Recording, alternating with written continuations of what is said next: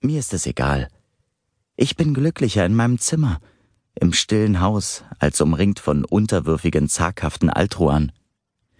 Die Konsequenz meiner ständigen Abwesenheit ist jedoch, dass die anderen Altruan mir gegenüber misstrauisch sind.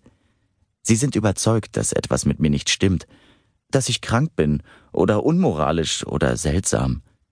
Selbst jene, die bereit sind, mir zum Gruß zuzunicken, sehen mir nie richtig in die Augen.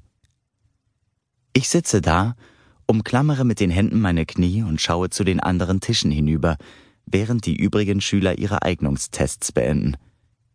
Der Tisch der Ken ist übersät mit Lektürematerial, aber sie lernen nicht alle. Sie tun nur so und plaudern, statt Ideen auszutauschen, und ihre Augen zucken zu den Texten zurück, wann immer sie denken, dass jemand sie beobachtet. Die Kandor unterhalten sich lautstark wie immer. Die Amité lachen und lächeln, ziehen etwas zu essen aus ihren Taschen und reichen es herum. Die Ferox sind ausgelassen und lärmen, haben sich auf Tische und Stühle gefläzt, stoßen einander in die Rippen und piesacken sich. Ich hätte jede andere Fraktion vorgezogen. Jede andere Fraktion. Nur nicht meine, wo alle bereits entschieden haben, dass ich ihrer Aufmerksamkeit nicht würdig bin. Schließlich tritt eine Ken in die Cafeteria und hebt die Hand, um für Stille zu sorgen. Die Altruan und die Ken verstummen sofort. Aber die Ferox, die Amité und die Kandor nehmen sie erst wahr, als sie Ruhe ruft. Die Eignungstests sind jetzt abgeschlossen, erklärt sie. Denkt daran, dass es euch nicht gestattet ist, mit irgendjemandem über eure Ergebnisse zu reden. Nicht einmal mit euren Freunden oder eurer Familie. Die Zeremonie der Bestimmung wird morgen Abend in der Zentrale stattfinden.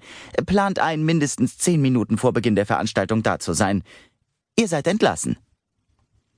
Alle drängen zu den Türen, bis auf unseren Tisch, wo wir darauf warten, dass alle anderen den Raum verlassen, bevor wir auch nur aufstehen.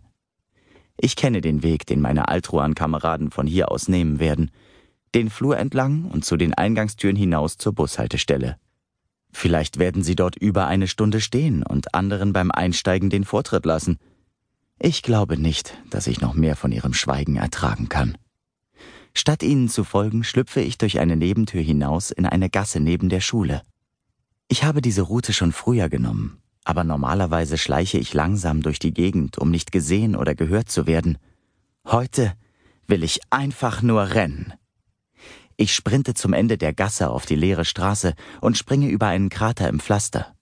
Meine lose Altruanjacke flattert im Wind und ich pelle sie mir von den Schultern und lasse sie hinter mir herwehen wie eine Flagge, dann lasse ich sie los. Ich schiebe die Ärmel meines Shirts bis über die Ellbogen hoch, während ich renne. Und als mein Körper den Sprint nicht länger durchhält, verlangsame ich das Tempo zu einem Joggen. Es ist, als flöge die ganze Stadt unscharf an mir vorbei, mit Gebäuden, die ineinander übergehen. Ich höre, wie meine Schuhe aufs Pflaster knallen, als habe das Geräusch nichts mit mir zu tun. Schließlich muss ich stehen bleiben. Meine Muskeln brennen. Ich befinde mich in dem fraktionslosen Ödland, das zwischen dem Altruan-Sektor, den Hauptquartieren der Ken und der Kandor und unseren Gemeinschaftseinrichtungen liegt. Bei jedem Fraktionstreffen drängen uns unsere Anführer, deren Sprecher gewöhnlich mein Vater ist, keine Angst vor den Fraktionslosen zu haben, sie wie menschliche Wesen zu behandeln, statt wie gebrochene, verlorene Kreaturen.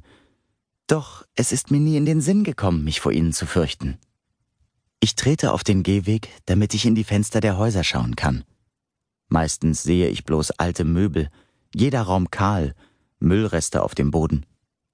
Als die meisten Bewohner die Stadt verlassen haben, so muss es gewesen sein, denn es gibt zu viele Gebäude für unsere gegenwärtige Bevölkerung, sind sie offensichtlich nicht überstürzt aufgebrochen, denn in den Räumen, die sie bewohnt haben, ist nichts Interessantes zurückgeblieben.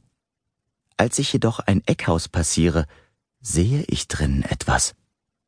Der Raum gleich hinter dem Fenster ist so kahl wie alle anderen, an denen ich vorbeigekommen bin, aber hinter der Tür kann ich ein einzelnes glühendes Kohlestück sehen. Ich runzle die Stirn und bleibe vor dem Fenster stehen, um festzustellen, ob es sich öffnen lässt. Zuerst gibt es nicht nach, und dann ruckle ich es hin und her, bis es aufspringt. Ich zwänge mich mit dem Oberkörper zuerst hinein und ziehe dann die Beine nach, bevor ich unkoordiniert auf dem Boden lande. Meine Ellbogen brennen, als sie über den Boden schrammen.